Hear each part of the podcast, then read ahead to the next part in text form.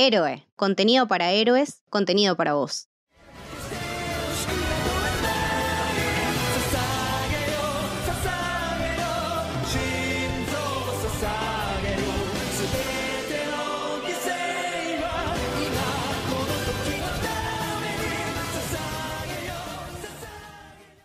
Bienvenidos y bienvenidas al Camino del Samurái. Mi nombre es Mili y hoy estoy con Leti. Hola Leti, ¿cómo va? Hola, muy contenta, muy ansiosa, muy manija, muy todo. Porque hoy estamos juntas de vuelta para hablar de la tercera temporada de Shingeki no Kyoshi. Una de las temporadas más largas que tienen, tal vez, de las que más cosas pasan. De las que más cosas pasan, seguro, porque pasa de todo. O sea, no hay cosa que no pase. O sea, cantidad de información que lo estás viendo y tu cerebro no alcanza a procesar todo lo que estás recibiendo y tenés que ir a alguna guía, algún análisis, algún video para que te ordene las ideas, porque es como una explosión de info en tu cabeza. Es, es un montón, lo veníamos hablando eh, cuando preparábamos el episodio y se iba armando cada vez sumábamos más y más y más cositas y nos habíamos olvidado que realmente pasa de de todo. Es una temporada de 22 episodios, en su momento se dividió en dos, la primera creo que duró 12 capítulos y la segunda 10, más o menos por ahí. Eh, es, no sé, para mí es una temporada muy linda porque también se revelan, como que vemos muchos orígenes de, como las motivaciones que llevaron a los personajes a ser quien son. Eh, el pasado de Levi, de Erwin, de Historia, la familia Reis, como, bueno, el padre de Eren. El padre de Eren el sótano. Llegamos al sótano, Leti. Aparte, en el ending, si no recuerdo mal, en las dos partes cierra con la puerta del sótano. Sí. Y es como. creo que sí. Generalmente los endings cambian todo. Pero acá, el sótano. Tiene, ahí es como que decís, bueno, me lo vas a dar, hijo de puta, de una vez. Ya es un concepto el sótano. Ya ir al sótano ya es un concepto. Y aparte es una de las motivaciones, o sea, dentro de los arcos de la temporada, es el que atraviesa toda la temporada. El hecho de llegar al sótano y que se descubre ahí es fundamental para todo lo que o sea, para todo lo que hace que lleguemos hasta ese punto y de ahí en más te da vuelta todo y te cambia toda la perspectiva. Sí, yo creo que es como la columna vertebral de toda la historia por lo que decías vos, ¿no? Como el padre de Eren antes de irse lo que le dice es, bueno, yo hoy te voy a llevar al sótano y vas a conocer toda la verdad. Es que siempre que un personaje dice, cuando vuelva vamos a hablar, como le pasó a Ned Stark con Jon claro. es porque no eso no va a pasar. Eso no va a pasar, pero, pero era eso, la llegada al sótano implicaba la verdad, la libertad. Para Erwin también significaba un montón. Sí, uf, sí significaría para él y para su padre. La definición de una persona por las cuestiones familiares en alguien que no es particularmente especial. Porque no es Levi, que es un Ackerman, no es Ere, que es el hijo de quien es. Es un tipo que tenía otra historia completamente alejada de todo eso de la gente especial con poderes, con la sangre, con la realeza, qué sé yo. Es un tipo que tenía una motivación mucho más terrenal. Sí, y eso también es lo que vemos mucho en, en la temporada, más la parte humana de, todos los, personajes. Lo vemos a Levi súper eh, humanizado, eh, viéndolo de chiquito súper vulnerable. Eh, bueno, lo de Erwin también, incluso lo de historia, creo que... La identidad es clave. El tema de la identidad, esta es como el sótano, es que el sótano es identidad. Y para todos, como vos decías, eh, vertebrada la, temporada en la cuestión de la identidad. ¿Quién soy? ¿De dónde vengo? Esto me determina libre albedrío versus eh, destino, que lo charlábamos también en el chat del Club del Héroe. Em, mucho de todo eso. Y toda esa cuestión de entender quién sos, por qué sos y cuál es tu motivo en la vida, si es predeterminado o lo estás eligiendo. Sí, y eso es igual a lo que venimos diciendo desde el, análisis de la primera temporada, que les recordamos que si quieren, ya cuando se publique este, ya creo que ya van a estar los dos eh, publicados, el análisis de la temporada 1 y la temporada 2. Es lo que venimos diciendo desde el inicio, por más de que tengan eh, factores de fantasía o inverosímiles, todas las motivaciones y es como decías vos, todo lo que va pasando y todo lo que le pasa a los personajes es todo muy, muy humano, es todo muy terrenal. Y en la última temporada con Wit, la última temporada que hace Wit, nos vamos para Mapa. Nos vamos para Mapa, eh, además del salto de calidad visual, hubo algunas otras cositas de chusmerío ahí en el medio ah, metidas. Sí. Contanos, contanos, me interesan esas partecitas. Bueno, más que nada, un saludo a Jordan, que es quien me informó de todo esto a raíz de un meme, que es otro de mis gurúes de Shingeki, eh, y que no se escucha. Eh, por lo visto, Wit censuraba cosas en los episodios del anime en relación a cómo eran en el manga. Y eso no cayó bien a nivel creativo, no sé si se llama en particular o a quién, pero por ejemplo, vos ves eh, la en el meme este en particular creo que era que vos ves una imagen de Levi y de Erwin eh, sin camisa, o sea, estaban en cuero, y en el anime están con camisa, vestidos. O por ejemplo, en la relación entre Ymir e Historia, ellas tienen una conversación en el manga en el cual Ymir le toca la cara a Historia, demostrando un tipo de amor que no es el de amigas. Y en el anime eso no existe, ese contacto físico no existe. Y vos tenías otro ejemplo también. Sí, yo lo que te había comentado vos, que yo esto no lo sabía, también por un meme hay y se circuló bastante en Instagram esta imagen donde también está la viñeta del manga, donde está Levi sin camisa y Saya le está curando el brazo. Y en el anime, nada, no está Saya, no, pasa nada. No se lastimó por ahí.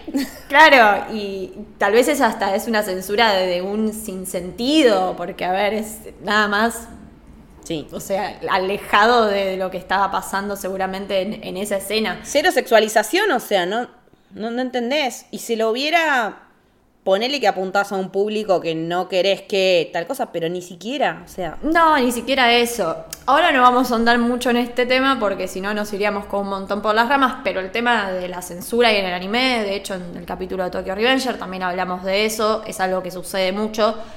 Ojo, que en Tokyo Revenger no lo censuró la productora, lo censuró la distribuidora, que no es lo mismo, acá fue la productora directamente entonces ya toma como, como otro peso, pero sí, el tema de las productoras. Después con Mapa también hubo sus controversias. Está la famosa foto del director de la cuarta temporada antes de Shingeki y después de Shingeki. Es como lo la Cara de, la cara de pobre hombre que le decís, por favor, denle 10 años de vacaciones. Es como verlo a Obama cuando asume y a Obama cuando se va, que está hecho mierda y lleno de canas.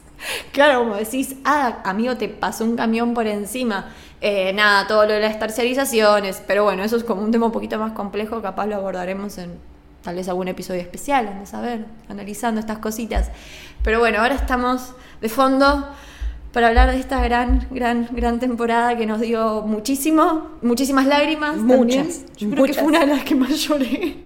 Esta tercera temporada empieza con un ritmo mucho más político. Sí como con conflictos mucho más... Eh, nada, de vuelta, pensamos que vamos a ir al sótano, que vamos a pelear con titanes y en la primera parte casi ni aparecen de hecho los, los titanes y el conflicto ya vamos por el otro lado de la realeza, la política, hasta los medios de comunicación inclusive. Sí, que en eso también me hizo acordar mucho a Game of Thrones, en cuanto a que acá se ve mucha rosca política, se habla de golpes de Estado, se habla de, poner a un rey falso, eh, se arma un plan para sacar a los usurpadores del trono, se habla de la, línea de, de, herederos, de por qué historia siendo heredera la mandan a guardar, y es muy Game of Thrones porque yo lo pensaba en el sentido de, esta cuestión de, que cuánta gente se muere en Game of Thrones por enterarse el secreto de los herederos del, del rey, que también se le llama usurpador, eh, y que acá pasa más o menos lo mismo, pero el enfoque de la persona que está haciendo la investigación es completamente diferente. Erwin no es Ned Stark. No, no. Erwin es un tipo pragmático, Erwin es un tipo determinado y tiene un honor diferente al de los Stark. Entonces, su motivación y la manera en la que, aparte, justo se da que la situación le cae justo para darle la razón cuando están lo tienen en juicio y es como, bueno, ¿sabes? Se las manda a guardar. Es que, sí, toda. bueno, pero puede llegar a pasar esto, Tuki, pasa. Y, me, gusta mucho encontrarle estos paralelos con otras ficciones, pero sobre todo con Game of Thrones, porque me parece que dialogan muchísimo estas dos ficciones. Eh, no solo desde lo que decíamos en el episodio 1, desde la amenaza externa, de algo desconocido, sobrenatural, sino que los tipos de rosca, que también son historias bastante populares en, en lo que es la cultura general, pero puestas en la ficción de manera tan similar, es, imposible que decir una, dale, amigo, algo vos tenés que haberle pensado en esto como para tener la idea. Y, es la. A mí me encanta todo lo de rosca política. ¿Qué querés que? Sí, sí, de, de, hecho lo vuelve todo un poco más interesante. A ver, si el anime solo se tratara de pelear con titanes, creo que más de una o dos temporadas no hubiera podido durar. Lo que tiene Shingeki es otros condimentos mucho más interesantes. Y lo que decías vos de Erwin, que lo, pragmático, para mí también hasta lo cruel a veces. Yo creo que a veces su personalidad y sus decisiones rozan la crueldad necesaria por momentos. Y también tiene un grupo que acompaña y que tampoco le tiembla el, pulso. A mí me, de las escenas que más me quedaron de esta temporada es cuando Hanji está hablando con, con uno de los... Eh, no sé si sacerdotes del culto a la, a la muralla, eh, que hace que ellos piensen que se traicionaron entre ellos para que empiecen a, alargar la lengua.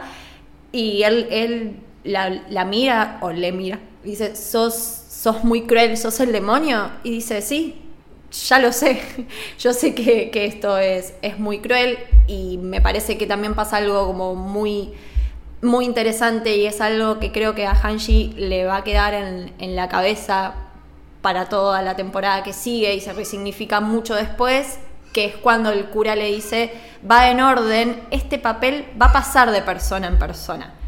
Y ahora, y después te va a tocar a vos estar en, en, este lugar de poder. Yo creo que también un poco se refiere a, a eso. Y sí. Y me vas a entender. Llega a ese lugar. Duele, pero aparte su muerte es consecuente con él mismo. Y él, incluso siendo un tipo tan racional y tan frío y de tomar este tipo de medidas, da vuelta su propio discurso sobre la marcha en el momento de decir, bueno, le está diciendo a Levi, porque Levi le dice, ¿cómo vas a hacer para que esta gente vaya al matadero directamente? Cuando están flanqueados por el titán bestia, porque está todo trabado, porque les revolean con piedras, con caballos, con todo. Y dice, bueno, voy a ver algo si me va a ocurrir. Y en el momento de la verdad le dicen, no, mira, acá nos morimos todos. Pero es por la memoria de los que ya murieron con la, y, él con la escena de todo el recuerdo de los muertos atrás, sentado casi derrotado y, sufriendo porque no va a llegar al sótano y no va a conocer la verdad que es su motivación, su motivación de vivir. Y les dice, vamos a morir por los que murieron antes que nosotros, pero sobre todo por los que quedan vivos. Y es como que decís, acá está, este es el, este es el, este es mi comandante, pero este es el centro real del personaje. Él es esto. Sí, sí. Él realmente estaba buscando la verdad. Y si era como era y hizo lo que hizo, era por esa motivación. Totalmente. Sí, sí. Y todos también, bueno, en algún punto buscaban como. Como eso. Digo, Hanji también tiene un personaje que está como muy obsesionado también con, saber, saber. Eh, bueno, Armin, ni hablar. Y bueno, Después tenemos eh, este nuevo personajillo que, conocemos, que aparece y uno dice quién es, eh, que empieza a atacarlos porque la legión empieza a ser perseguida y empiezan a ser tratados como eh, traición al trono, traidores, bueno, empiezan a ser perseguidos. Erwin sí es tomado en, prisión, que ya lo vemos sin, sin su brazo. Que incluso estando preso, para mí él ya tenía todo como medio más o menos eh, craneado. Y a los demás están todos juntos hasta que los ataca este, este nuevo grupo de personas que nosotros no conocemos, comandados por Kenny, que resultan ser parte de la policía militar. También algo muy interesante, si el rey es corrupto y los que gobiernan son corruptos, la policía militar, que son los más cercanos al rey, por definición, son corruptos. Entonces, la policía militar, que es algo que ya se, viene, se venía deslizando desde la primera temporada. Sí, sí, cuando te decían que, llegar ahí era como eh, no para cualquiera y como que el que llegaba ahí tenía que estar dispuesto a transar. Claro, básicamente. Claro. Incluso hay una escena que pasa exactamente eso, que se ve como una especie de soborno. Ya se venía trabajando esta idea de que la policía militar no eran los más limpios dentro de todo, eh, dentro de todo lo, lo que, no sabían es que Asuntos Internos le tendió la trampa. Claro, pequeño, pequeño detalle. Y conocemos a esta parte de la policía militar, bueno, que está comandada por Kenny, que más adelante nos enteramos que resulta ser el tío de Levi, que también es un Ackerman. O sea que hay, hay algo ahí y vemos todo el pasado de Levi súper... Eh, muy triste. Súper triste.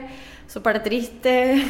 Todo niñito chiquito y su mamá y... Pero aparte nos enteramos que los Ackerman son perseguidos. Sí. Que por los Fritz, por la gente de la falsa realeza. Sí, y por eso están bajo tierra. Exactamente, que ven en esa ciudad subterránea, de la cual para salir tenés que hacer como. Es muy difícil que puedas salir a la superficie si vivís ahí. Tenés que transar con alguien, tenés que sobornar. Eh, y él se cría nada, sin conocer la luz del sol. Cuando ve la luz del sol. No, es precioso. Es precioso. Eh, sí, tiene imágenes muy fuertes, lo vemos a Levi muy chiquitito con la madre muerta en una cama, por eso, bueno, ahí cuenta que Kenny lo empieza más que a criar a, a entrenar, porque no, incluso hasta Kenny dice que él no se sentía como padre y por eso, por eso lo termina abandonando. Eh, hay un OVA que es sobre el pasado de, de, Levi, es muy lindo, acá no lo vamos a tratar porque si no, esto sería un poco eterno, pero nada, la verdad que profundiza bastante más sobre todas estas cuestiones de, de por qué no podían salir a la superficie y demás, que está bastante bueno. Y también nos enteramos del mambo de la limpieza. Claro, que creo que es, bueno, lo hemos hablado, o sea, para mí se resignifica mucho ahí, o sea, no es casual que él tenga tanto mambo con la limpieza y tanto toque y necesite tanta pulcritud después de haber vivido toda su vida eh, rodeado de mugre. Mugre, ratas, cucarachas, todo. Eh, de que no se bancan como si fuera un chicle pegado abajo de la mesa, nada. Pues en algún momento de largo les dice, manga de sucios. Sí, que los manda a limpiar. Eh, bueno, y después los persiguen por, por este lado. Y acá también se empieza a armar una rosca interesante que a mí todo lo que a Leti le hace acordar a Game of Thrones, a mí me hace acordar a Full Metal Alchemist. También, sí, Brotherhood. Cuando hablamos de Full eh, Metal hablamos de Brotherhood. Sí, listo. Buenísimo la, aclaración, así ya no lo aclaramos más. Eh, bueno, y empieza a darse esto de la importancia también de los medios de comunicación.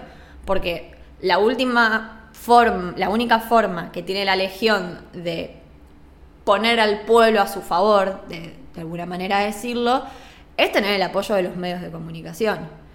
Y, no dato menor, también de la cabeza de los comerciantes. Exactamente. Apoyo. Personaje que ya conocimos en la primera temporada. Es el que bloquea el paso de la muralla. Exactamente. Es un personaje que en ese momento lo odias y después cuando te enteras sus motivaciones empezás a entender por qué funciona así pero también es re interesante ver eh, los argumentos y contraargumentos que hay para con este tipo.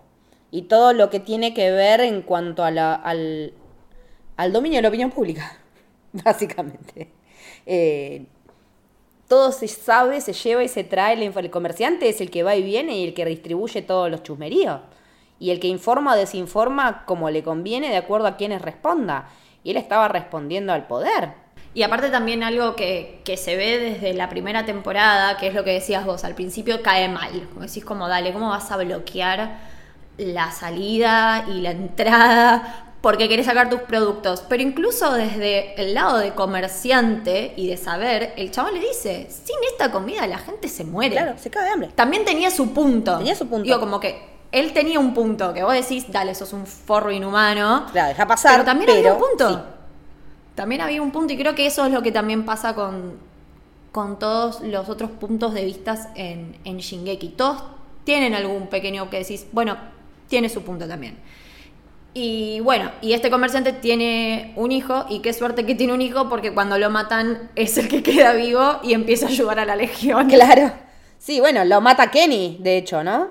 Claro, lo mata Kenny y el único que ve que no había sido la legión quien había matado a su padre es el hijo y la estrategia que arman para que todo se sepa ahí en el lugar tipo conventillo, cuando salen todos, es increíble. Que es muy bien pensado. muy bien pensado. Muy bien pensado, que aparte están los periodistas, porque.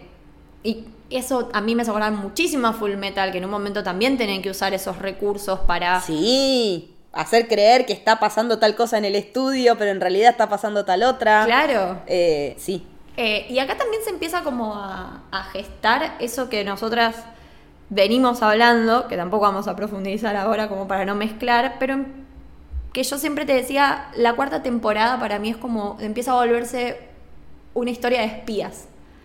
Y acá empieza un poquito a, gestarse esa, sí, empieza, idea totalmente. de los aliados.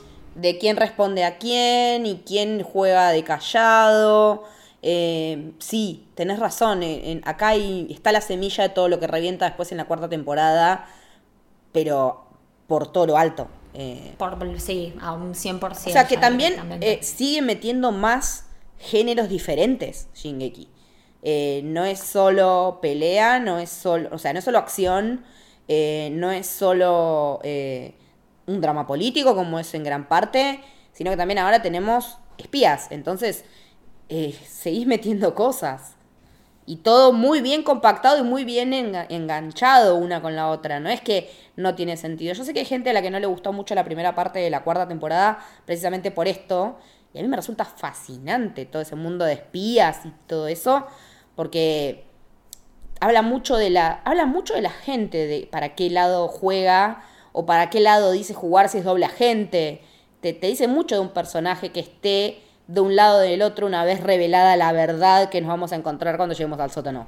Aparte está bien construida toda la, o sea, es perfectamente lineal. Nosotras estábamos hablando. Es consecuente, es consecuente consigo misma.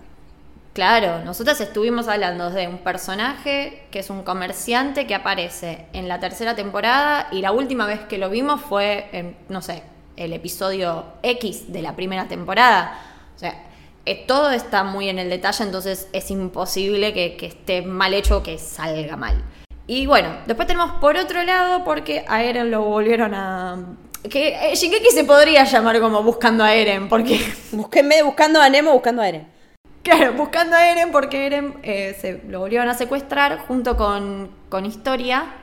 y también conocemos el pasado de, de Historia, que hasta ahora sabíamos como un poco y nada, lo que decíamos antes, en la segunda temporada medio que todo se introduce y acá es meterte de lleno en todas estas historias. Sí, sí, nos enteramos que ella es una hija ilegítima del rey, que la mandan a vivir al campo con su madre, que su madre la rechaza, que no quiere saber nada con ella porque por su culpa dejó de ser la amante del rey. Pero hay una mina que la va a visitar siempre y la trata bien. Y es su media hermana. Como que va de canuto a verla. Y no es un personaje menor el de Frida. No es para nada. Porque es una portadora de un titán. Y no de cualquier titán. Nada más y nada menos que el titán fundador. O sea, esa palabra es clave. Clave y hermosa. tiene unas definiciones tan lindas, Shingeki. Saben poner muy bien los nombres, como lo que habías dicho vos eh, con el nombre Historia, ¿no? Como son nombres súper potentes y y que ya por sí definen todo lo que quiere decir. Parece que están elegidos, están elegidos muy bien. Y también, eh, nada, nos enteramos por estos flashbacks y por esto que le empieza a relatar el padre de, historia, que tiene el tupé de aparecer en la vida de, la niña después de haberle quitado su nombre y obligarla a ser, bueno, militar. Eh, nada, le, le, empieza a contar toda esta historia y también de qué pasó con el padre de, Eren, que fue el padre de Eren que portando el poder se come a la media hermana de historia para tener el poder del titán fundador, que es el que después le pasa a Eren. Nos enteramos ahora que, o sea, en esta temporada nos enteramos, no es solo el titán de ataque, sino que también tiene el poder del titán fundador, y eso nos lleva de vuelta al sueño y el. Y la llave, porque ahí también eh, nos enteramos que nosotros lo hablamos en, la temporada 1, que él en un momento, cuando ellos salen de la muralla y son rescatados y están asediados esperando, no sé, encontrar algún lugar. Em, él en un momento se despierta de, haber dormido y tiene la llave del padre puesta. Y ahí todos nos quedamos como... Y nosotros vimos claramente que el padre se iba con la llave él. Y acá es cuando nos enteramos que, eh, bueno, Grilla después de comerse al titán fundador, es él el que fue a buscar a Eren, lo transformó en titán, hizo que se, que se lo comiera y se queda con la llave de eh, el padre. Más retorcido no lo había, ¿no, señor Isayama? Terapia para Eren, por Dios. Lo que creo que está muy bien es que no se explica en esta parte, pero está bueno porque a pesar de, como decías vos, es una temporada que me echa, eh, como que responde muchas preguntas, pero aún así seguimos teniendo dudas, es que todavía no sabemos por qué el padre de Eren hizo eso como que no lo sabemos, Eren tampoco lo sabe y por eso entra en esta especie de, bueno, crisis y llanto. Sí, es que, o sea, todo el mundo ah, es un llorón. Ponete en los pies del pie un cacho y pensá que cuando te enteras claro. de cosas, cómo te pega. Entérate que te tuviste que comer a tu papá porque él te obligó para ser más poderoso, para obtener conocimiento, para lo que sea. Dale, decime que no vas a llorar vos también por eso. O sea. Claro, es un poco fuerte. Dato importante que también nos enteramos es que el poder del titán fundador no es un poder cualquiera. Es poder corregir el recuerdo de la gente, ni más ni menos que manejar los recuerdos de las personas. Claro, la memoria colectiva, la historia de un pueblo entero. O sea, el titán fundador tiene el poder de El Grito se llama, que es lo que hace que con una mera mención todo un pueblo determinado, no cualquiera, un pueblo determinado, olvide. Porque en un momento Bertolt dice, ¿cómo se nota que ustedes les borraron la memoria a todos porque se la pasan cometiendo siempre los mismos errores? Pero como si supuestamente la historia se repite y la, la, la, sabiendo lo que nos pasó, si no sabes cómo no la vas a repetir. Y algo que también está bueno es que tampoco sabemos por qué esto de la necesidad de borrar la memoria a la gente. Que también es interesante, como que, digo, tiene un manejo de información que está muy bien, porque nos responde, pero a la vez nos da otras dudas. Claro, porque este, estas respuestas, muchas muchos interrogantes se abren en la primera parte de la temporada 3 y se responden en la segunda con, muchas más, con mucha información, porque en la tercera temporada, en la segunda parte, ya nos enteramos mucho más de la fuera de las murallas y de la realidad que ellos les hicieron olvidar a la gente de, los, de la muralla. Y nos vamos a enterar que son un pueblo que tiene un nombre y que hay un pueblo enemigo que lo tiene desde esta perspectiva que los tiene con el pie en la nuca. Nos enteramos de que básicamente toda la gente de la muralla son eldianos, que son un pueblo determinado, y que afuera de la muralla no es que no hay más humanidad como ellos creen, sino que está el mundo entero. No solo el mar, sino el mundo, que siguió avanzando, siguió creciendo, siguió desarrollándose tecnológicamente, mientras estos seguían acá como los medievales, con la carreta y viendo si inventaban la luz. Que superaron las expectativas de Armin. superaron sus expectativas y sus, y sus sueños y, sus deseos. Eh, Pero también lo hace mucho más puro el deseo, el deseo de Armin, porque él con ver el mar ya estaba. Ya estaba bien, claro, no, no, no, no pidió tanto. Él ya con eso estaba, no pedía tanto. Imagínate que existen, no sé, los cepelines que vemos después. Eh, bueno, y también se da una escena hermosa, hermosa. Eh, yo creo que la, todo bien, pero la animación de Wit también acá se chapó, me sacó el sombrero, que es la pelea de la Legión con todo el equipo de Kenny cuando entran a rescatar a Eren. Levi saliendo del fuego, tipo... Ah, por favor, esa escena es alucinante. Eh, después se da una escena de la que vamos a hablar más adelante, que es con el titán fundador. Yo lo que había hablado antes con Leti, eh, hay un canal de YouTube que se llama Animador eh, Analiza, que es un pibe que sabe bocha de animación y te analiza frame por frame y posturas de cámara y cambios de ángulo. Eh, lo hace de una manera, tipo, si les interesa más esa parte, recomendamos esos videos explicando algunas de las batallas, cómo están diagramadas. nada, yo me llevo un montón de info y me encantó. Así que tenemos esa gran, gran, gran pelea que acá también se ve cómo empiezan ellos a trabajar en grupo, ¿no? Es que ese es el tema. Eh, ya están mucho más establecidas las lealtades, las amistades, las alianzas, y empezás a ver que es una maquinaria muy bien aceitada. Porque, a ver, para este momento Levi ya tiene su propia escuadrón a cargo, ya es capitán y tiene a los mejores y después cuando no tiene más a los mejores tiene a los de la 104 que son los leales. Entonces también te habla mucho, o sea, es, la temporada en la que no solo centramos en su pasado, sino que él brilla como, como líder también. En el momento de tomar decisiones también se la tiene que jugar muy, muy fuerte. Y vemos desplegado todo el potencial de pelea de Levi.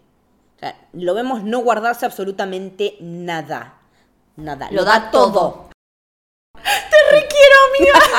Jinx. Fue muy al mismo tiempo. sí. eh, uf, hay que volver. Sí, eh, bien. Y mientras está esta gran batalla, gran, gran, gran batalla, que Dios, es una maravilla.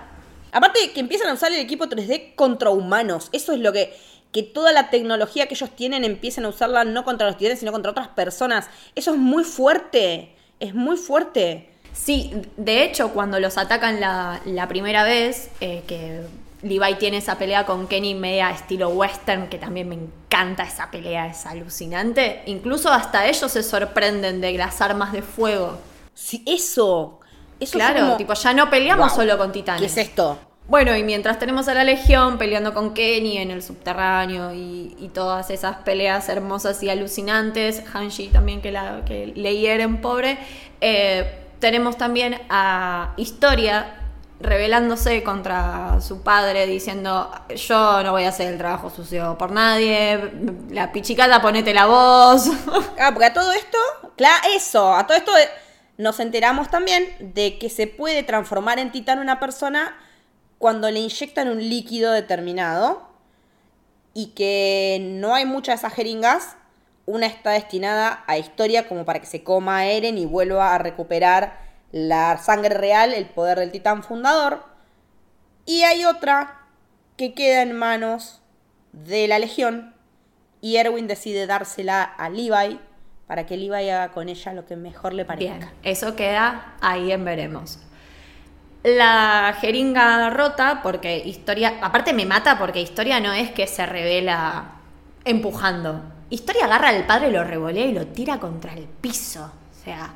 Tipo, aparte el padre está amenazando con matar a todos sus amigos. Claro. O sea, y, a toda su gente. Y es como, eh, traduciéndolo, ¿no? No estuviste nunca, venís acá ahora a decirme que haga qué, yo voy a hacer lo que quiera, Rajai acá, aparte me mata que dice, yo soy la enemiga de la humanidad, por mí que se mueran todos, tipo, me tienen podrida. Sí.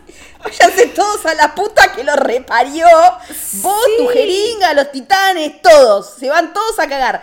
Y de un personaje como ella tan modosita, tan chiquitita, bonita, es como decís, Sí, loca, te replantaste. Que a ver, esta es la perspectiva de género también que queremos. Mujeres que no son todas buenas. A ver, es como, yo no quiero ser buena, yo me cago en todos ustedes y que el trabajo sucio lo haga él. Me cago en la humanidad. Me parece, claro. me parece perfecto y es un tipo de referente femenino que también es súper necesario y real, aparte. Sobre todo también es, es real. Lo desata Eren de sus cadenas, que Eren está llorando en su ataque de, angustia existencial. Y bueno, en este momento es o, hacemos algo, ah, porque el padre de historia, Rod Reis, eh, toma un poco del líquido y se transforma en un titán. Eh, no toma un poco de líquido, lo chupa del piso. lo chupa despacito y de repente se empieza a transformar en... No sé un titán que es dos veces más grande que el colosal. O sea, 120 metros. El de Eren mide 15. Realmente una bestia. Ahí está. Realmente un, un, monstruo. Literal. Y en ese momento es como, bueno, o nos salvamos o se mueren todos. Y ahí lo vemos a Eren tomando otra jeringa, tomando el poder de endurecerse y salvando a, a todos. Nuevamente. Como hace siempre. Es que siempre está salvando las papas el pibe. Desde hacerle de bondi a todos los demás cuando tienen que llegar y dicen, no, no, que no gastemos gas de los cosos. Bueno, vamos, arriba de Eren y Tuki, Tuki, Tuki va caminando. O sea, en el momento que se que me cuenta, lo están usando de bondi. Es muy bueno. sí, cuando las papas hierven, eh, se pone la 10. Él responde. Pero porque él tiene muy claro su objetivo. Él sabe que todo lo que tiene que ver con los titanes, todo lo que tiene que ver con todas esas mentiras, no van. O sea, si hay algo que tiene como constante la serie, y por distintos motivos en distintos momentos, es Eren sabe que quiere acabar con los titanes. Sí, sí, es su motivación desde el capítulo 1, él mirando en el barco diciendo los voy a matar a todos, hasta, bueno, ahora también. Que después pueden o no cambiar las motivaciones. Bueno, pero parte de la evolución de un personaje también es que la motivación vaya mutando, si no es como se volvería todo medio básico.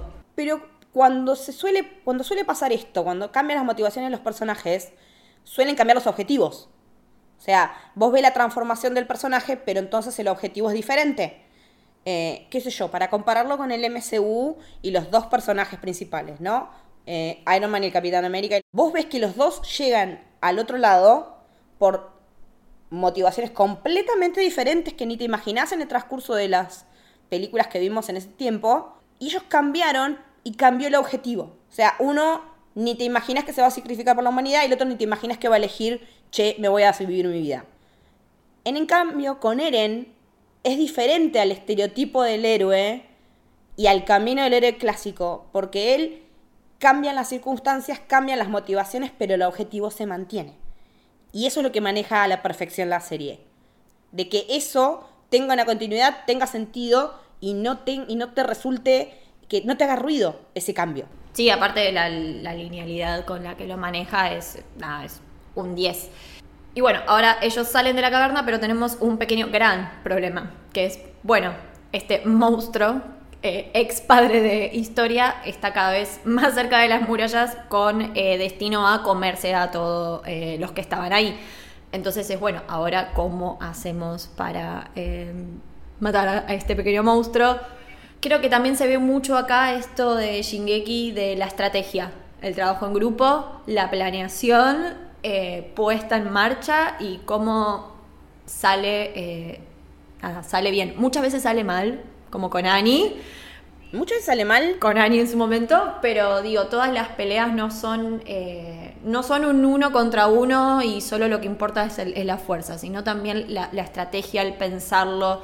Y, nada, descubren que la única manera que pueden derrotarlo es haciéndolo explotar por dentro, porque por dentro es lo más vulnerable que, tiene y por fuera es imposible incluso hasta acercarse. Eh, nada, también se da una pelea muy hermosa. Eh, a mí me, me llena el corazón de alegría ver a Historia cortando el corazón de su padre. Eh, ah, muy simbólico. Muy simbólico, además. O sea, es todo lo que tiene que ver con historia y el padre, porque también en un momento van a entender que él la quiso ir a ver y el propio servicio secreto no lo dejaba, y como que ni siquiera él, eh, que era el supuestamente el que tenía el poder, eh, podía ejercerlo. Eh, siempre están sujetos a intereses ulteriores y superiores. nadie termina siendo... ¿Por qué tenés un rey de mentira? ¿Quién está gobernando realmente? Si ni siquiera el que supuestamente tendría que ser el rey es el que tiene el chupetín por el palito. Y también es muy significativo que lo hace enfrente del pueblo. Eh, lo hace por el pueblo y para el pueblo. Y se transforma en una líder, eh, un referente hermoso, porque, o sea, imagínense ver a tu reina peleando por, por vos, jugándose la vida. Y aparte, siendo reconocida como tal siendo que veníamos de todo este mambo, el falso rey, de qué sé yo, y bueno, vacío de poder, y que la que viene no es una boludita cualquiera, sino que es una mina que te está demostrando con los hechos lo que que no son solo palabras, que te lo está demostrando y la estás viendo, y ella es como que se consagra delante de su pueblo y termina de también de aceptarse a ella. Y toda esa rebelión y se van todos a cagar, eh, se materializa en alguien que no solo dice cosas, sino que las hace. Sí, que de hecho ella es la que tiene Erwin no quiere que ella vaya a pelear porque sabe que va a ser la, futura reina, que es algo que también trae conflicto, hasta que ella dice, bueno, yo esto lo voy a hacer como parte de la legión, que también me parece una parte muy linda. Y ella le dice, no, no, yo tengo que pelear porque mi pueblo me tiene que ver, si no, no me van a reconocer. Claro, es la legitimación de poder. Sí, y ahí es como decías vos, una antes la veía tan modosita y en realidad historia la tenía re clara. Nos confirma que la tenía re clara. Y aparte cuando dice lo que puede, lo que puede hacer ahora con Levi, es increíble. Es buenísimo que aparte la motivación es que bueno, pero siendo reina le vas a poder pegar a Levi. es buenísimo. O sea, hasta hay lugar para el humor, que en Shingeki hay muy poco. Y, ese pequeño alivio cómico te, te dice que cambió un montón, pero ella siempre fue la misma persona. Sí, de hecho, en una de las comparaciones y esto que hemos hablando, si bien tiene puntos en común con Full Metal. Full Metal maneja un, un estilo como mucho más ameno. Si bien tiene fuertes, tiene cosas fuertes, porque la realidad es que hay cosas que son bastante chocantes. Es como decís vos, es mucho más llevadero, con el humor, con personajes más eh, de relax, más de donde los personajes encuentran su paz. Claro, que les cambian la carita cuando pasa algo gracioso. Eh, acá no pasa eso. Y acá pasa como muy poquito. como que el alivio es Connie, a veces claro. pero bueno, medio que, que hasta ahí. Y desde lugares mucho más mundanos, o sea, desde la chica papa o Connie siendo a veces medio, medio lenteja. Pero, sí, pero. Pero ese, ese, momento de ahora le puedo pegar al libro. Que aparte Es buenísimo. porque aparte son los dos enanos del equipo. Son re chiquititos, sí.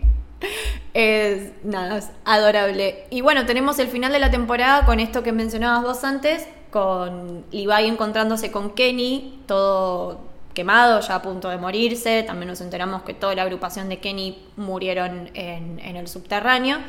Eh, nada, le entrega la jeringa y bueno, nada, esta jeringa que va a, para mí estuvo bien que se la dieran a, él. Sí, para mí, no, no, la podría haber tenido otra, otra persona. No, Totalmente, es porque aparte la decisión que él toma con la jeringa es importantísima. Sí. Ya en la segunda parte de la temporada es heavy, porque la segunda parte de la temporada se trata de, bueno, vamos. Vamos.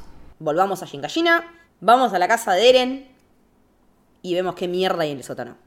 Vamos a buscar la verdad, ahora sí, porque con el poder ahora de Eren de endurecerse, pueden tapar los agujeros de, la muralla. De hecho, al inicio de la temporada, Hanji está con Eren. Sí, estuvieron probando un montón de Claro. Muchas pruebas hicieron. Descubren cuánto tarda en regenerarse, en recuperar fuerza, en endurecerse, en largar la carcasa, digamos, y que quede endurecida. Todo eso es fundamental, todas esas pruebas.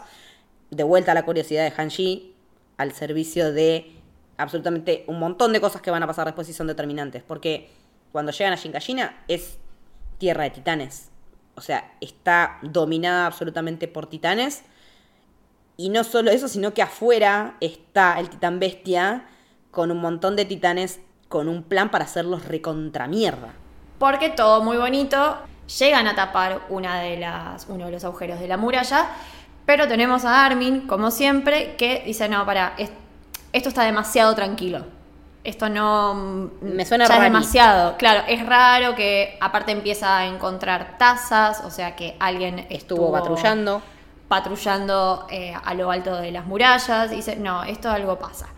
Y ahí es cuando Erwin le dice, "Bueno, ok, yo creo en vos, toda esta gente está a tu servicio, fíjate, manéjalo." Y ahí es cuando también uno dice, "Bueno, eh, Armin, ahora sos un Avenger, Armin." Claro, eh, Armin, evolucionaste, amigo, date cuenta que también has salvado las papas del fuego 500 millones de veces.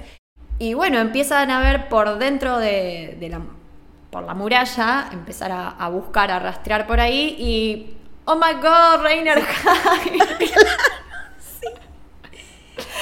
Hijo de puta, ¿de dónde estabas? Ahí, escondido en la muralla. Vos y el otro solete de Bertolt. O sea. Mm. Y bueno, lo tenemos a Reiner ya dentro de las murallas y como decía Leti, al titán bestia rodeado de, de titanes del otro lado y muy inteligente, que esto es lo que decíamos antes también de la inteligencia en la estrategia. El haber tapado uno de los agujeros de la muralla, que era lo que ellos querían, porque para mí que sé que eso ya lo tenía planeado. sí, sí, eh, volví a ver el episodio antes de grabar y sí, eh, queda Lo tiene recontraplaneado, no tienen cómo escaparse, no tienen escapatoria, porque tapaste tu única salida. Eh, nada, se vuelve todo bastante desesperante. Es que es asfixiante, toda, toda esa parte es asfixiante y, es como eh, la primera vez que lo ves, decís, ¿cómo mierda van a zafar de esto? No hay salida. No se puede, está todo, está todo mal. Está todo por aparte los tenemos divididos en dos. Sí, hay dos equipos. Claro, por un lado con el titán bestia está Erwin, está Levi y después todos... Eh, ¿Y, ¿Y los reclutas nuevos? son todos reclutas nuevos, o sea, están todos con los reclutas nuevos. Que también la pasan como el culo porque están todo el tiempo pensando me voy a morir y al final esto vale la pena. Hay mucha reflexión sobre el sentido de la vida, de eh, el chico que, que se enamoró de Hitch y está pensando en ella, que yo digo que ese pibe tiene el pelo igual que la hermana de, de Fleabag cuando dice que parece un lápiz.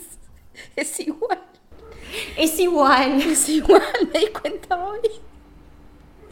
Y, es igual a Tiago también, un cantante trapero argentino. El que conoce, el que escucha trap va a entender esa referencia. El pelito por acá. El, corte taza. Claro, el taza alto. O sea, el taza claro. Sí, sí, sí. Pero, y tenés del otro lado eh, un mini equipo que son Mikasa, John, Connie, eh, Sasha y anda eh, Hanshi también por ahí.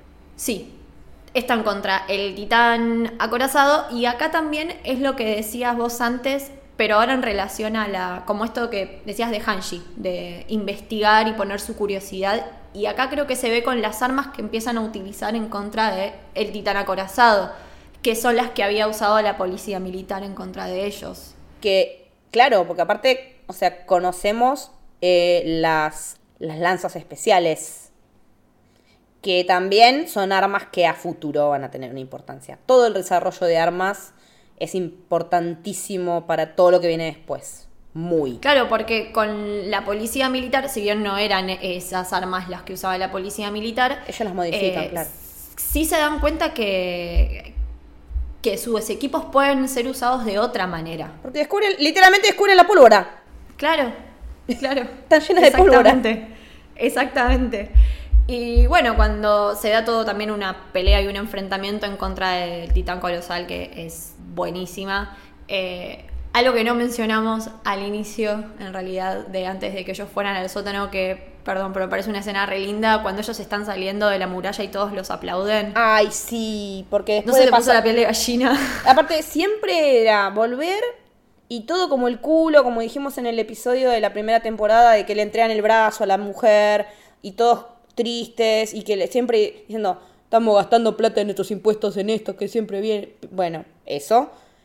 Y el tema de la traición y toda esa cosa. Y ahora no, ahora es el reconocimiento a la Legión de, reconocimiento. Es, es, hermoso, es hermoso. Entonces cuando estás en estas escenas de pelea donde ves que todo les empieza a salir mal, es desesperante, uno quiere que, que vuelvan triunfantes. Eh, pero bueno, no, no, está sucediendo. Encima, cuando están por matar a Reiner, eh, Reiner llama a Bertolt, el titán colosal lo tira. Sí. Bertolt se transforma. Pues ellos también tienen su estrategia. La estrategia era dejarlo a él en boca arriba como noqueado y mientras tanto aprovechar y hacer mierda todo lo que queda de la legión y sus caballos, que es fundamental el tema de los caballos, que es el medio de transporte de ellos. Y el más seguro en contra de los titanes encima. Sí, porque son chiquitos. Sí. Y nada, Berto le empieza a romper todo. Es desesperante esa parte, tipo con de todo. Y tenemos, bueno, esos paralelos. Ellos con esa situación y por otro lado Erwin con la otra situación tampoco muy prometedora y se vuelven capítulos muy eh, desesperantes. Son muy intensos, son muy intensos. Estás como atornillado a la silla y no podés parar de mirar porque todo lo que sucede, aparte, tomándose su tiempo, pero vertiginosamente. Eh, porque no paran de pasar cosas, pero todo lo vas entendiendo, porque aparte también el plan del titán acorazado, del titán colosal, vos lo ves a Bertolt monologando y muy de anime, ¿no? Este, esta cosa del, del, pensamiento interno, pero que te sirve no como una exposición al pedo, sino como para entender bien por qué está pasando lo que está pasando y cuál era el plan de ellos y cómo a la larga el plan de la Legión termina siendo mejor más allá de las consecuencias. Sí, sí. Es que siempre es bueno también cómo sortear eh, los conflictos. Como, bueno, hay un plan, pero se te presenta esto. Bueno, ¿cómo lo resolvemos? Como que enseguida, es, acá se ve la diferencia de que, por ejemplo, en un momento eh, queda Jan con la mayoría y le empiezan a pedir a él que les diga, bueno, ¿qué hacemos? Porque Armin le dice, yo no puedo, me estoy pasado, encárgate vos. Sí. Y él, y él toma las riendas. Vos mientras pensó un plan, pero ta, ta, ta, ta. Que es lo que venimos diciendo, el potencial de líder de Jan visto. Sí, y aparte tienen esta cosa de, bueno, ok, pasa esto, hay que resolver. Como esta cuestión media de, resolutiva. Y bueno, por el lado de, de, ellos, bueno, también tenemos a Hanshi, que creo que es acá cuando pierde el ojo porque es una de las explosiones que la salva a su compañero. Em, sí, sí, es en ese momento. Hermoso esa parte. A Saya y a Connie creo que en un momento también los perdemos, porque Connie la salva a Saya, pero medio que quedan ahí perdidos. Quedan medio, sí. Y bueno, Eren trata de enfrentarse al titán, el titán Colosal le pega una patada y queda bastante. Literalmente, Eren está abrazado al tobillo del titán colosal.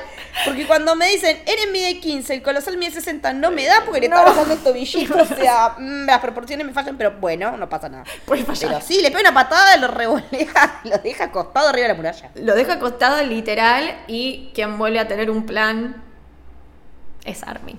The man with a plan, Armin. Armin.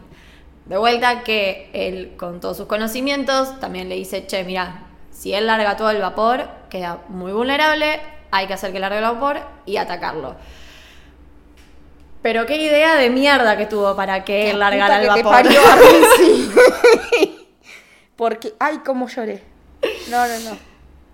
Porque la idea, o sea, él está craneando el plan con Eren eh, y vos lo ves a Eren que en ese momento los titanes no hablan, no los escuchás hablar. Cosa que después por ahí más adelante se va a modificar, pero vos ves que, que Eren le, va contestando lo que Armin le va diciendo que no lo contesta y dice, no, loco, nosotros dos, los dos queremos salir y queremos ver el mal. Esto es juntos o no es nada, pero intrínsecamente sabe que Armin está dispuesto a dar su vida por lograr el objetivo. Literal. Lo mismo que había hecho eh, en el episodio anterior Erwin. Y literalmente da la vida. Los dos, eh, literalmente los dos. Sí, sí. Y es lo que lleva al conflicto que tiene Levi. O sea, porque cada uno en su, en su frente de batalla, Erwin decide arremeter con una estrategia de ir con todos los reclutas, con todos los caballos, que es maravilloso como son todos los caballos marrones y el de Erwin es blanco.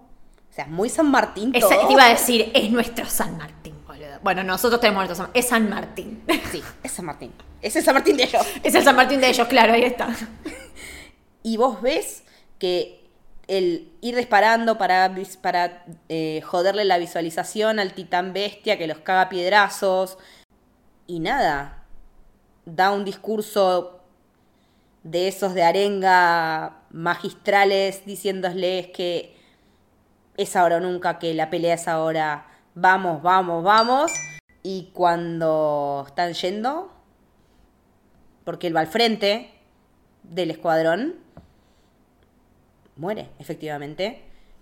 Y lloras un montón porque se muere uno de tus personajes preferidos. Sí, creo que el personaje de Erwin, aparte justo los capítulos en donde empieza a desarrollarse más sus últimos días y su muerte, también tenemos el paralelismo con su, pasado y su papá y esto que siempre a él lo tuvo craneando en la cabeza que era bueno, pero yo no creo que esta sea la única verdad, tiene que haber una verdad. Hay un tema también bastante fuerte de, que vemos de, censura, porque al padre lo matan como una manera de censurar, infundir miedo, tipo si él Claro, porque el papá era docente, o sea, de, de, estas cosas no se habla, vos estás hablando, chau. Sí, te muestran todo su recorrido que tuvo que hacer para ser lo que al final fue y en lo que se convirtió. Y también entendemos, bueno, la imagen donde está él y todos los muertos atrás. Él tiene muchos muertos encima. Eso, tiene todas esas, esas muertes sobre sus espaldas.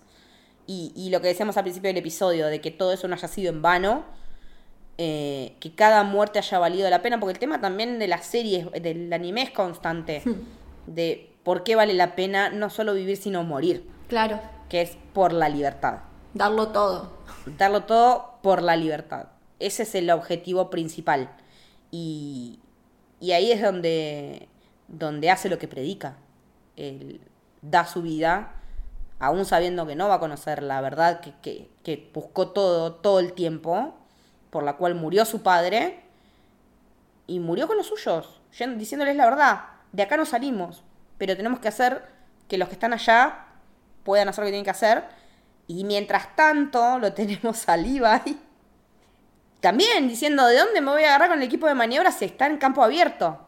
Y él, cuando él le dice, tenés una serie de postes rodeándolo y los postes son los titanes y Levi va de titán en titán pasando hasta llegar al bestia.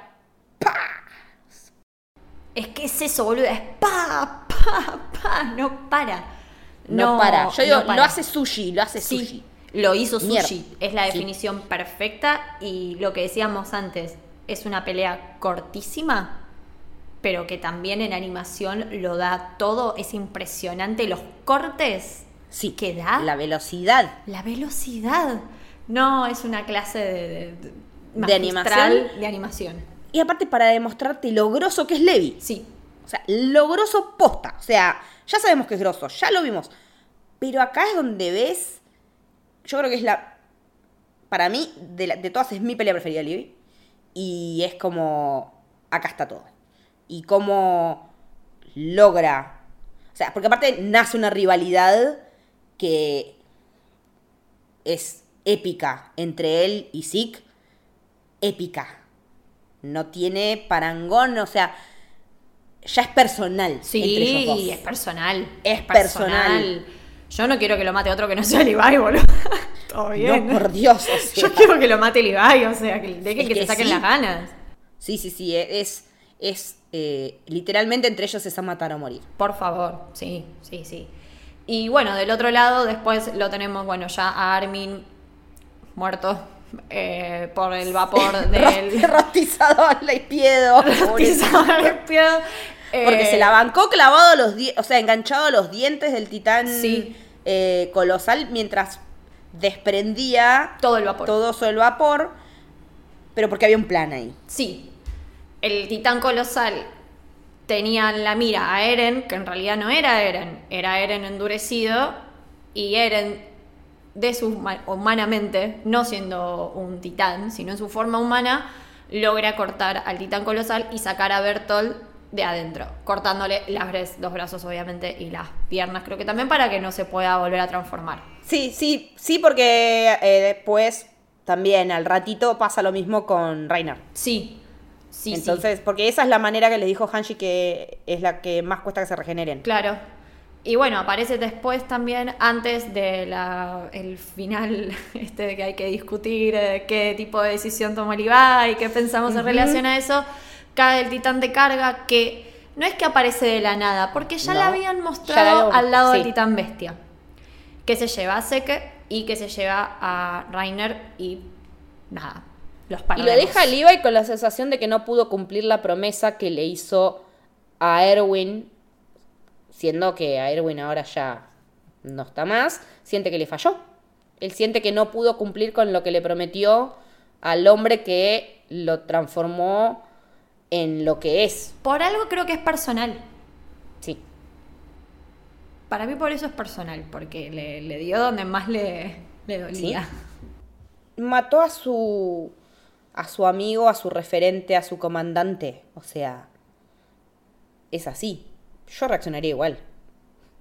Obvio. Totalmente. ¿Quién no? O sea, obvio.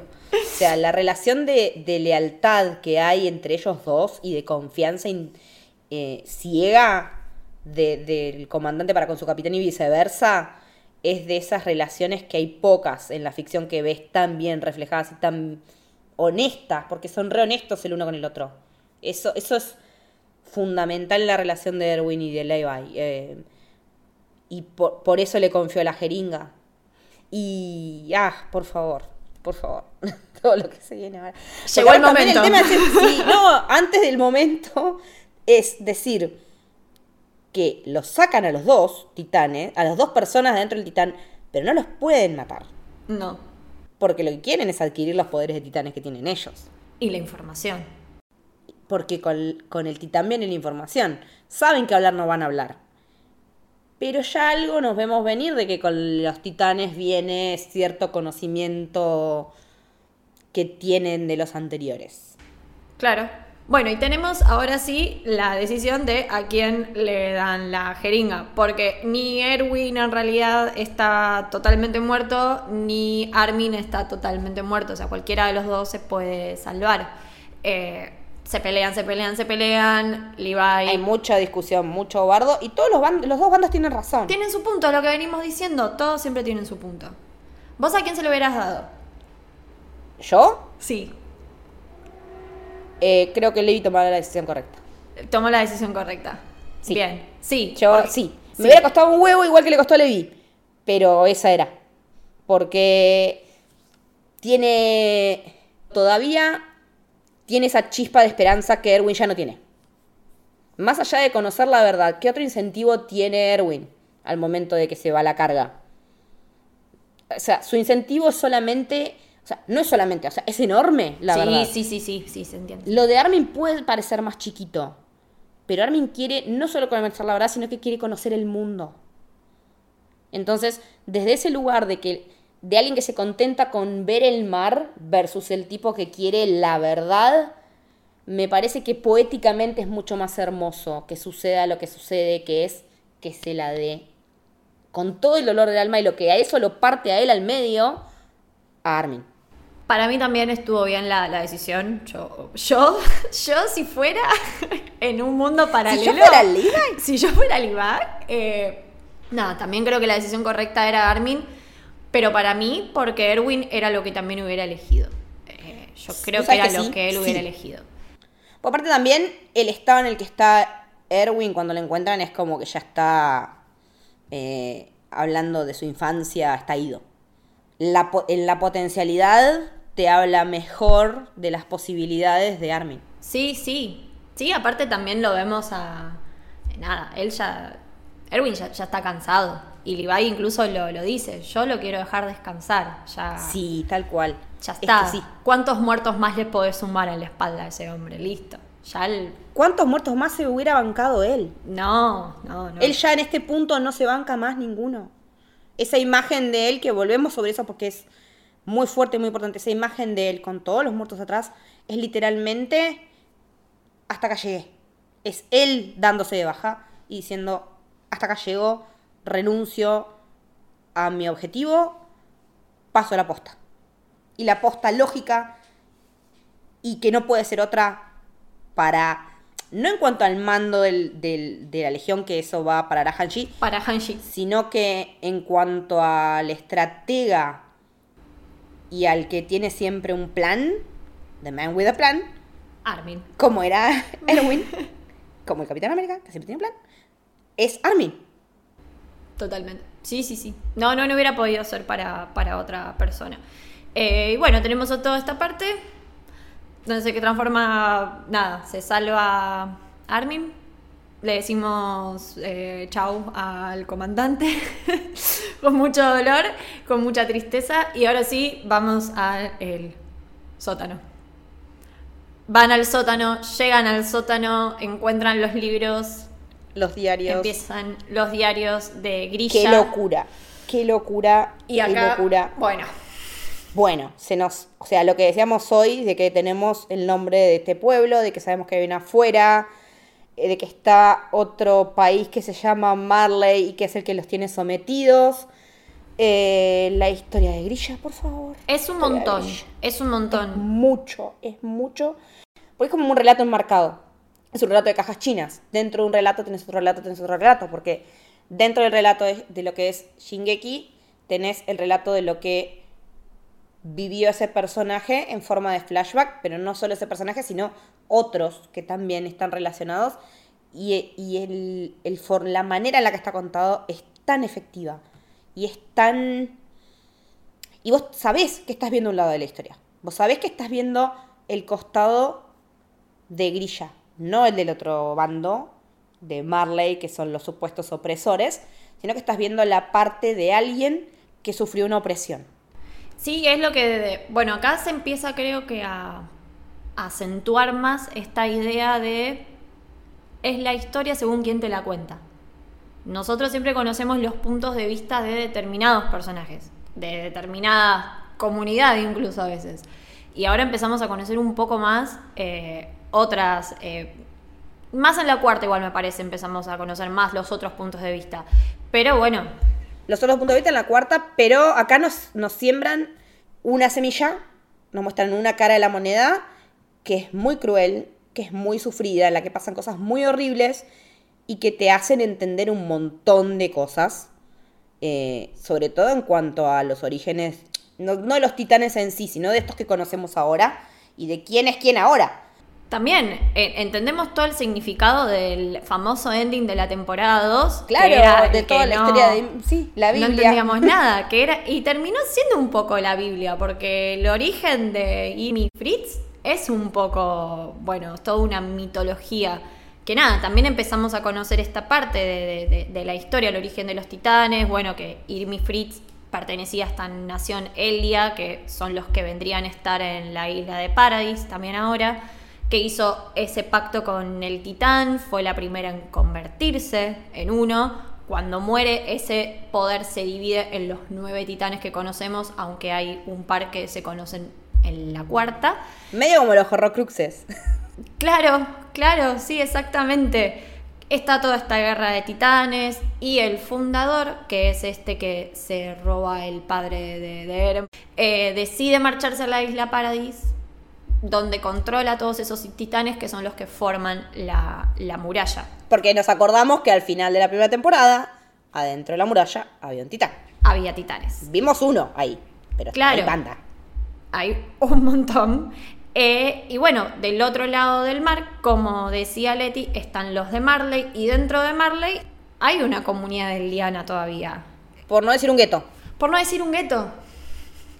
Exactamente acá están todos los paralelismos con nada, con la persecución judía, con la Segunda Guerra Mundial, con el asedio, con los guetos, porque incluso usan la sí, un brazalete con una estrella. Eso. los elianos también se tienen que distinguir por usar eh, un parche en el brazo y que no pueden salir. ¿De dónde? De una, de una muralla. De una muralla. Eh, los tienen encerrados a todos en ese gueto que está rodeado de un muro enorme, del cual puedes salir solo con permiso, especialmente otorgado. Y si salís sin permiso, la pasas mal. Pasa lo que vemos que le pasa al padre de Eren, Grilla, de muy chico junto con su hermana, se escapa, quieren ver el Zeppelin, quieren ver dónde, hasta dónde llega sobrepasan la muralla y bueno, la hermana de Grilla, la hermanita, porque era más chiquita que él, la matan y él queda eh, no solamente traumado, sino que creo que aparte después crece lleno de rencor y de odio. Es que el paralelo con el hijo es... O sea, es igual. Es igual, la misma historia. Es la misma historia, es la misma historia. Eh, Eren vio, vio que se comía la madre y él vio que mataban, no vio que la mataban, pero que sabe que, la policía de Marley mató a la hermana que apareció flotando en el río. Y eso lo marca para siempre y se pone como objetivo lograr que, su pueblo sea libre. Claro. No, importa, no importan los métodos, que sean libres, no importa cómo. Exacto. Y acá también vemos un poco de que en la nación de Marley eh, la ven a Irmi como un demonio, como que bueno, si acá vuelven los elianos se acaba todo. Y los eldianos adentro de Marley no tienen esa visión de, de Irmi y no tienen ese punto de, vista. Por eso creemos que acá se empieza como a ver esto de, bueno, es según quién te cuenta el cuento y qué punto de vista eh, tienes sobre eso que, te está, que te está relatando también. Y aparte también se relaciona con esto de, de, que nos enteramos de por qué les borran la memoria a los que están ahora, podemos decirlo, en Paradis a los eldianos, que eso fue parte del pacto con Marley para terminar de una vez con la guerra con los titanes. Sí, y también entendemos por qué Grilla se come al titán fundador y cuál era su motivación. Porque al igual que su hijo, él las cosas no le salen muy bien. A lo Jäger le va como el culo siempre. Claro, no, no, no, le, no le fue muy bien en todos sus planes. No sea su Jäger. Vemos un poco esto de que, bueno, entra en esta agrupación, de esta gente que quiere, eh, nada, reconstruir. Sí, los restablecionistas. Mm. Y restablecer su, su nación y ser libres, básicamente, no menos importante. Hay un personaje que es el búho, que es el infiltrado que ellos tienen. El búho envía a una mujer que va a ser también muy importante para la historia, que es la primera mujer de, Grilla, es una mujer de sangre real con la que tienen un hijo que resulta ser Sek. También conocido como el titán bestia. Titán bestia. No paran de revelarse cosas. Así que el titán bestia es medio hermano de Eren. Es medio hermano de Eren. No para de. Bueno, no, esta temporada. no, porque aparte, antes de que lleguemos al sótano, en un momento se cruzan y Zeke le dice como, ya nos vamos a volver a ver y vamos a hablar. Claro. Onda, le faltó decir hermanito. Claro. Pero, Bro. Porque aparte, no lo podés deducir porque Zeke es igual al padre y Eren es igual a la madre. Claro. Sí. Entonces no podés llegar nunca. O sea, eso sí que no te... Por más que sí, todos nos dimos cuenta que Reiner era el acorazado, sí. Porque son iguales. Acá ni en no pedo te manera. venir hermanos. No, no. No había forma. De hecho, yo en la segunda temporada, cuando aparece Zeke al final, que se lo ve, yo pensé que era el papá de Eren. Era como lo primero. Yo pensé la primera teoría faló para. Es el papá. La diferencia es que sí que es rubio y el padre es castaño. Claro, pero como en ese capítulo te lo muestran en medio en sombra, y no te muestran nada más, después... Y el reflejo de que tanto le gusta a los japoneses en anime, los antiguos. Claro, exacto. creo que pasa eso, si no recuerdo mal, sí, pero, sí. pero tienen esa cosa del reflejo de Como una onda A lo Gendo y Cari.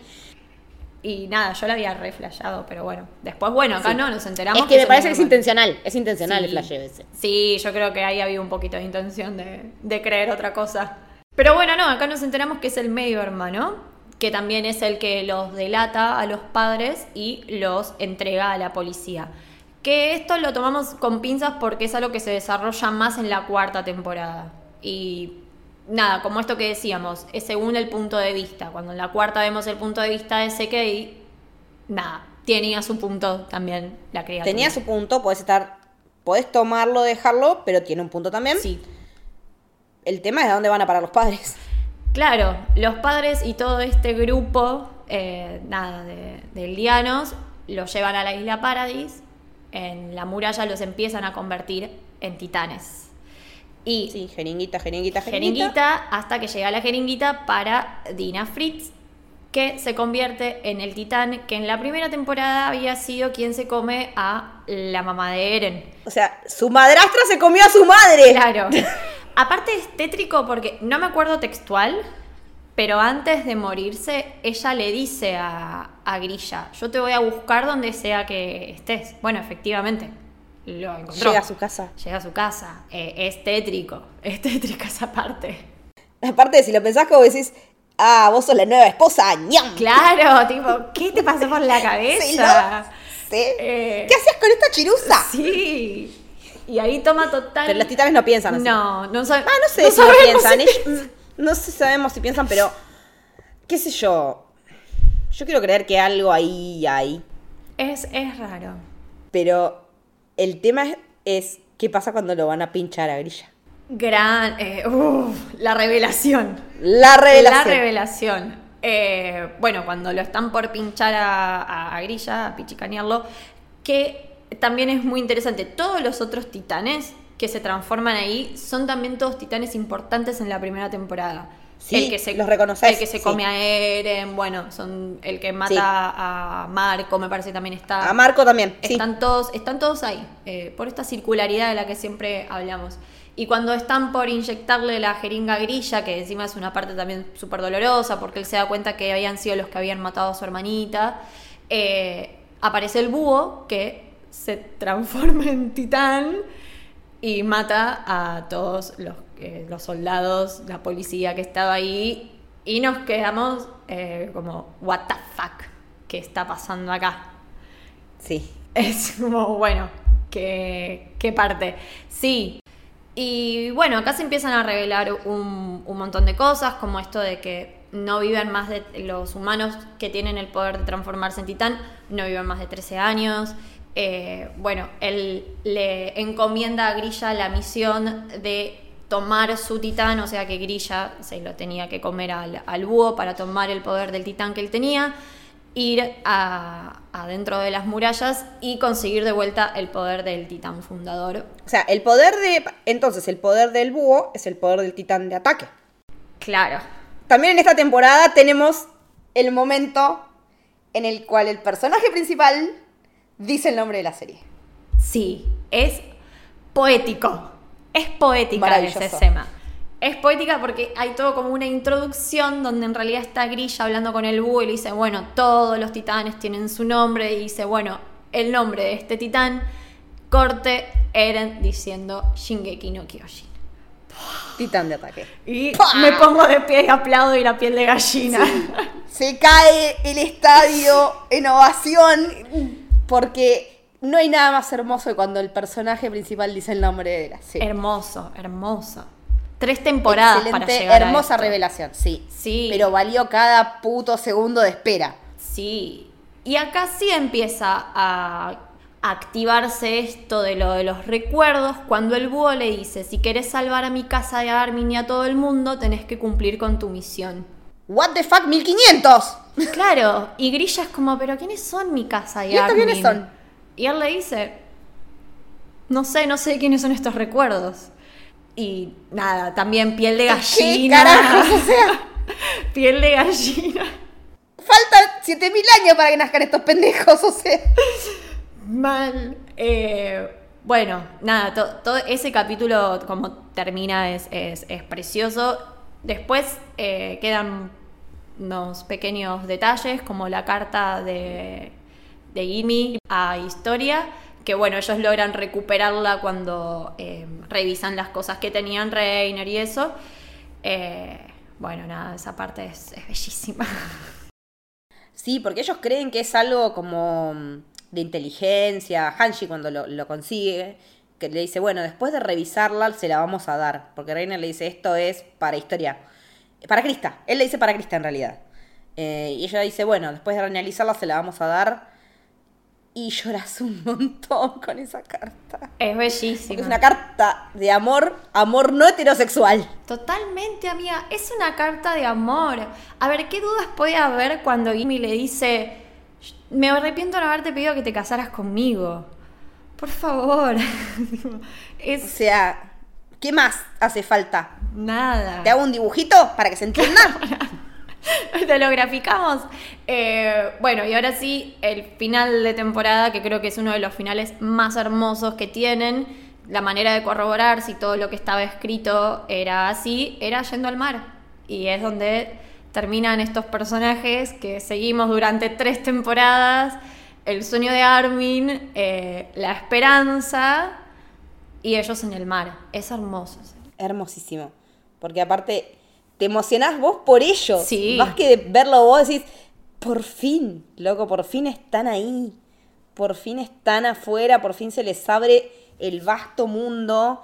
Porque a mí siempre me llamaba la atención esta cuestión de, desde la primera temporada hasta que me entero esto, de cómo ellos hablaban de salvar a la humanidad, donde esto es lo que resta y nos siguen comiendo los titanes y nos van comiendo la población y te van tirando los porcentajes. Y es literalmente nada que ver, es un rebolazo. El mundo afuera existe, hay naciones, existe la ONU por poco, o sea, porque hay uniones de países y hay guerras en el medio, guerras con el Medio Oriente, o sea, todo lo mismo. O sea, literalmente el mundo nuestro. pero con titanes. Y a ellos se les viene todo encima, o sea. Y decís, ¿qué carajo iría a pasar en la cuarta? Porque después, ¿qué haces? O sea, yo porque tuve todo junto, pero los que tuvieron que esperar, me imagino, se habrán querido matar. Mal. Aparte de la tercera a la cuarta, ¿cómo termina la, la tercera? Y el cambio de tono en la cuarta, no entendés nada y aparte pasaste de la luz a la oscuridad. Porque de repente todo se pone mucho más oscuro. Eh, sí, sí, sí, sí.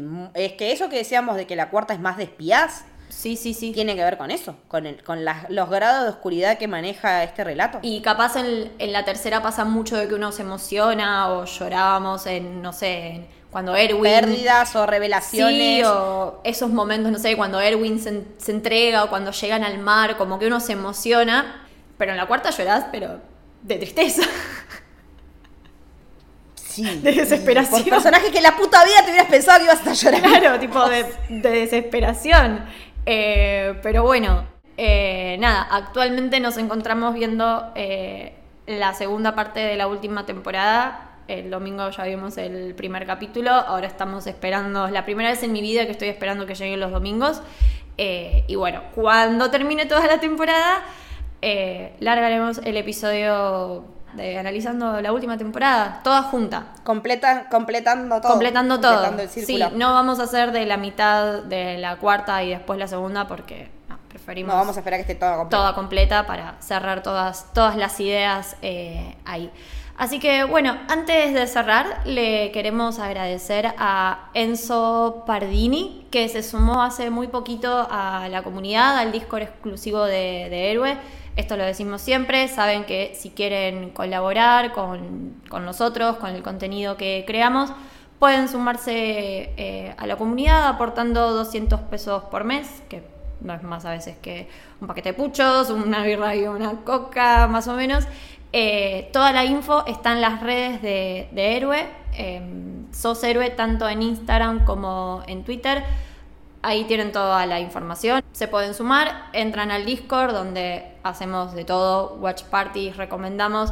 De hecho, Enzo ya estuvo participando un montón en el canal de anime, así que muchas gracias. Un, eh, un genio. Vino a evangelizar, nos dijo. Sí, me encanta. Estamos muy, muy, muy contentes todos. Así que nada, recuerden también que si quieren seguir al Camino del Héroe es en Twitter Camino Héroe y en Instagram Camino del Héroe. Espero que les haya gustado. Chau, chau.